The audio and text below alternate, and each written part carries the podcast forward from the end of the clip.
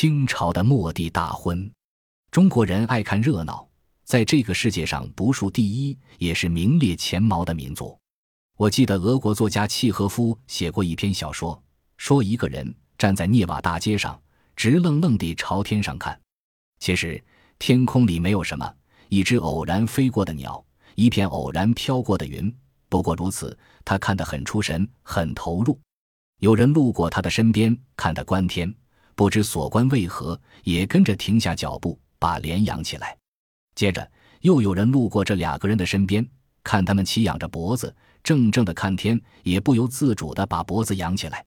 于是第四个人、第五个人相继加入了这个仰脖子观天的行列。随后路上的汽车也停了下来，执勤的警察也走了过来。人越聚越多，谁也说不上朝天空里看什么和有什么可看，但每个驻足观看的人都若有其师弟一本正经的看得十分起劲。而生活在中国京城里的人好热闹，看热闹与俄国人有所不同，侧重在一个“闹”字上，热是心态，闹是形态，身和心的全部投入，那才叫真热闹。就看每年春节，从初一到十五，场店庙会的人山人海。把琉璃厂塞得一个水泄不通，买的年货如糖葫芦、风车，必须高高举过人头，方可得保不被挤碎挤坏，便可知道北京人这种有事没事连推带挤、身体力行、爱看热闹、痛苦并快乐着的强烈冲动了。于是，我想起鲁迅先生曾经写过的一篇杂文，题目曰《推》，就是描写中国人。如何在看热闹的你推我挤的过程中得到好白象来吸的快乐？看热闹是中国人的一种有趣性格，当然更是北京人一种不肯消停、不得安生、不肯罢休、有热便闹的可爱性格。看来中国人好这一口，北京人尤其好这一口。所以在这个首善之区，哪怕是两条狗打架、两辆车刮蹭、两个小贩争吵、两个流氓动手。都会有越来越多的人围观看热闹，起哄架秧子是再正常不过的。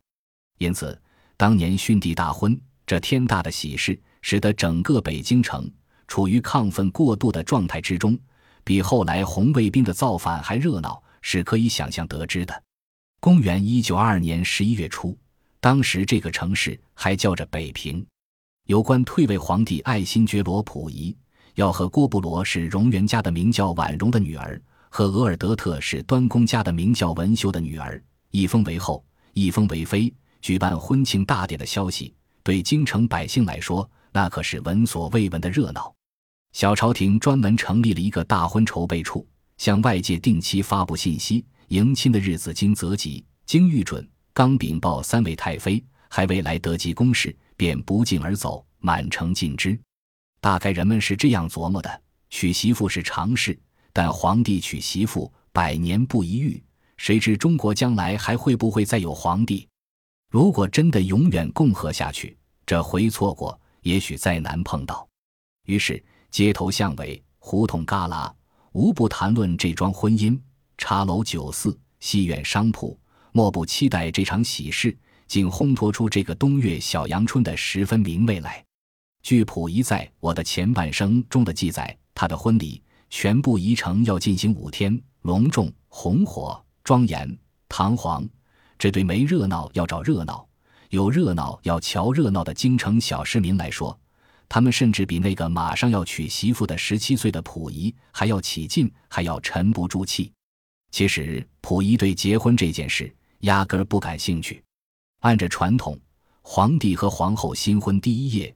要在坤宁宫里的一间不过十米见方的喜房里度过。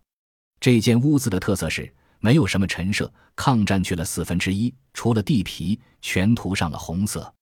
行过河锦里，吃过了子孙饽饽，进入这间一片暗红色的屋子里，我觉得很憋气。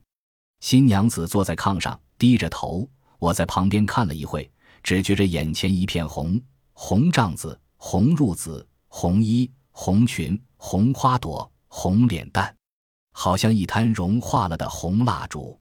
我感到很不自在，坐也不是，站也不是。我觉得还是养心殿好，便开开门回来了。我的前半生，我曾经到过长春的伪皇宫那个狭小的院子，当然与那红场宽阔的北京紫禁城无法相比。但室内的一切，尤其触目所见的墙布、灯饰、地毯、坐垫、幔帐、文章、旗帜、流带，无不给人一种压抑感、晦暗感、神秘感、阴沉感。恐怕还一脉相承着原来清宫传统的装饰布置。所谓皇室的那种地方，老实说，却乎不适宜于活人生存，而更适合于死人居住。所以，十七岁那年的溥仪，尽管他有同性恋倾向，但他还年轻，还未完全萎靡，于是等不及地逃出那间化开的红蜡式的新房，显然是被过深的堂皇所形成的死气沉沉而吓跑的。然而。婚礼按照策划，在热烈的进行中。这五天的活动是这样安排的：十一月二十九日已刻，淑妃及文秀妆奁入宫；十一月三十日午刻，皇后及婉容妆奁入宫；此刻，皇后行册立礼；丑刻，淑妃入宫；十二月一日子刻，举行大婚典礼；迎刻，迎皇后入宫；十二月二日帝后。在景山寿皇殿向列祖列宗行礼。十二月三日，帝在乾清宫受贺。我的前半生，这次皇帝娶媳妇，对京城而言，空前是说不上的，但绝后则是肯定的。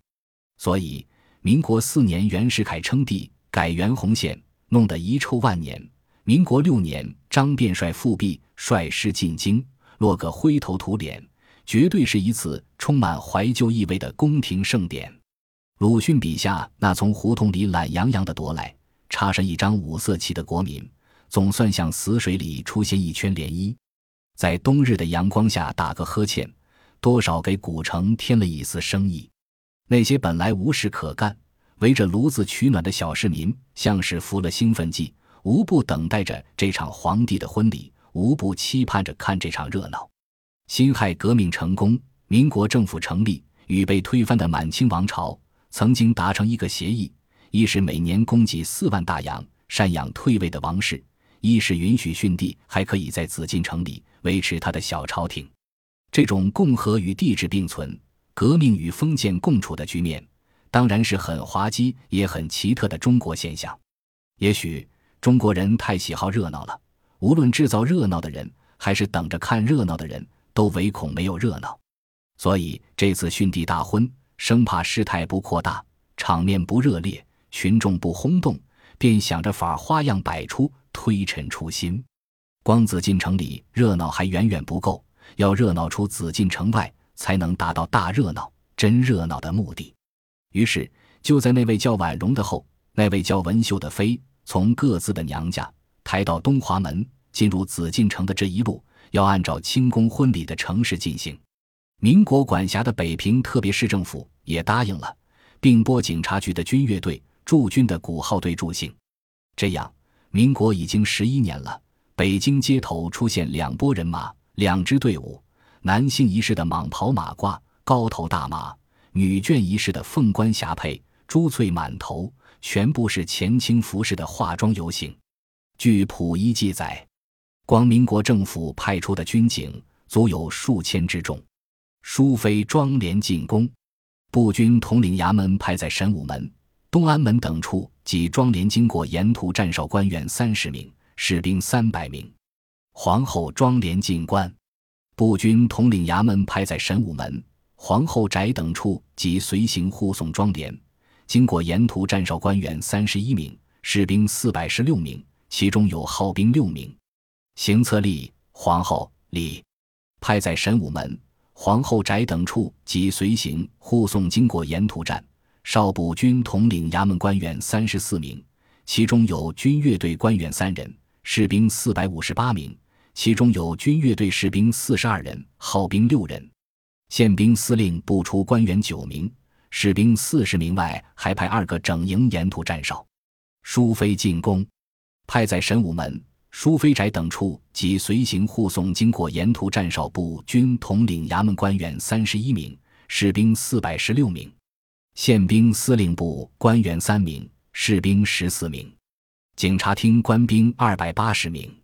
行凤营皇后李，派在东华门；皇后宅等处及随行护送经过沿途站哨部军统领衙门官兵六百十名，另有军乐队一队。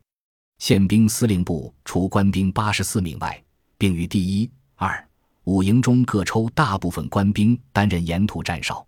警察厅官兵七百四十七名，在神武门、东华门、皇后宅、淑妃宅等处及经过地区警察厅所属各该管区加派警察保护。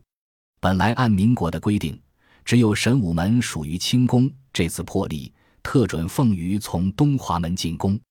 我的前半生，那四五里长的队伍，中西合璧，古今一体，扬鼓扬号，唢呐喇叭，高头大马，八抬大轿。一老一少磕头膜拜，好奇百姓夹道迎送。